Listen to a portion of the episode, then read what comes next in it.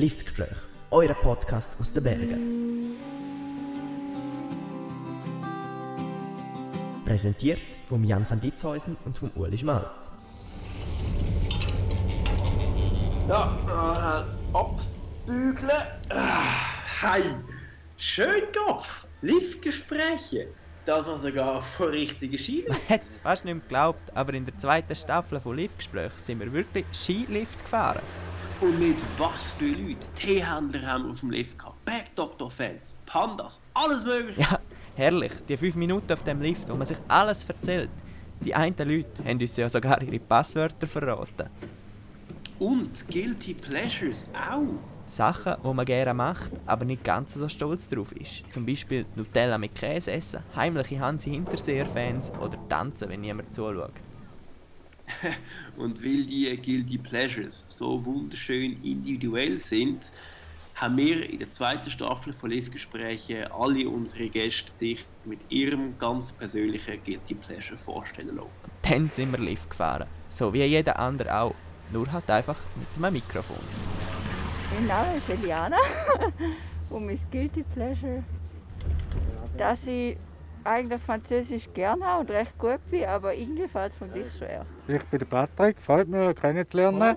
Ich würde gerne Bergdoktor schauen, aber ich kann nie wegen meiner Frauen. Die finden das nicht wirklich cool. Jetzt, wie seid ihr hier auf einem Skilift? Wir haben vorhin gesagt, es ist eure letzte Fahrt. Was ist eines der schönsten Erlebnisse oder eines der prägendsten Erlebnisse, die ihr beim Skifahren auf einem Skilift gehabt habt? Also, es gibt immer gute Gespräche, wenn man genug fit ist. Weil manchmal sind wir einf- einfach müde und Ja. reden halt gar nicht. Ja. Aber es ist, ist immer interessant. Also früher war es halt noch cooler, gewesen, hätte man halt mal noch aus dem Skilift rausgehen Das geht ja heute fast nicht mehr, oder? Ja. Spielverderber. Hast, du- hast mal, bist du selber rausgekommen aus dem Lift? Nein, nicht rausgegumpelt, aber rausgefallen früher noch. Halt bei diesen Bügellift, gell? Wenn du dann ein bisschen Seich gemacht hast auf dem Lift miteinander, plötzlich hast du den Ski verheddert und dann bist du halt einfach rausgefallen. Und dann hast du halt meistens müssen weit über den Tiefschnee wieder bis auf die Piste zurückfahren. Weil, äh, ja, die Piste ist nicht immer gerade am Skilift entlang gegangen. Ja, Was ist denn der grösste Zeichen, den ihr mal gemacht habt am Skilift? Größtes Seich, ja, das ist immer gut davor.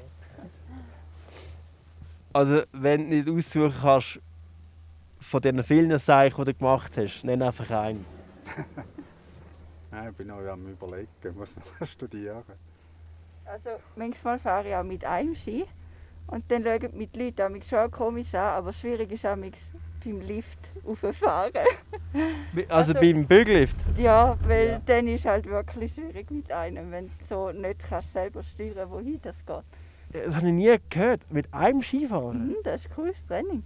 Das ist ja lustig. Und dann lässt du einfach den anderen unten, oder wie? Den lasse ich oben meistens und dann fahre ich mit einem runter, dann halt auch wieder rauf und dann wechsle ich den Ski, nochmal runter und nochmal rauf. Und der geht recht in die Oberschenkel.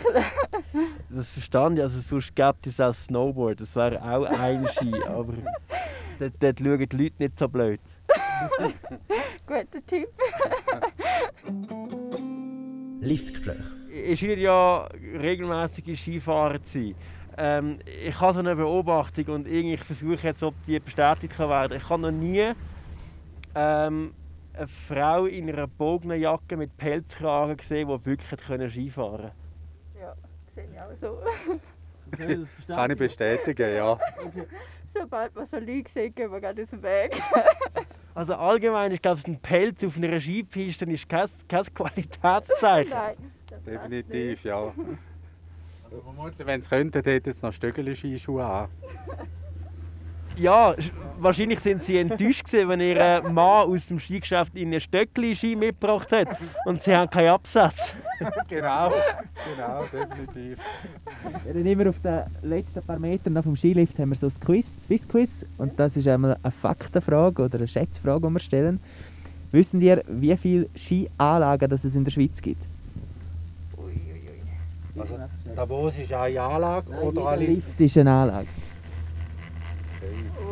Oh, Auch Förderbänder zählen und Kabinenbahnen. 625. nein, viel mehr. 20'000? Es sind fast 2500. Ja, klassischer Kommafehler, Elia, das, das passiert, das ist nicht so schlimm. Das ist nicht so schlimm. Und dann hast du mal gesehen, dass, äh, eine Mehrzahl von den Liften, das sind, das sind die Förderbänder, gell? Also das Witzige ist ja, es gibt tatsächlich mehr Förderbänder als glaub, Kabinenbahnen und so Gondeli zusammen. Wow. Ja, noch interessant. ha- hätte ich es selber auch nicht gedacht, weil ich, ja, ich sehe so selten Förderbänder. Ja. Ja, merci euch. Okay. Macht's gut. Ciao, Elia. Tschüss miteinander.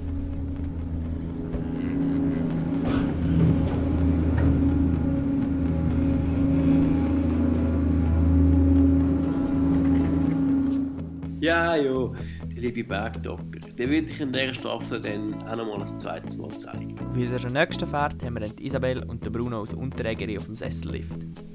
Und was sie aktuell beschäftigt und was sie gerne machen, wenn ihr uns zuschaut, auf der nächsten Fahrt. Ihr habt Liftgespräch gehört. Da sind Trian van Ditzhäusen und Ruali Schmalz.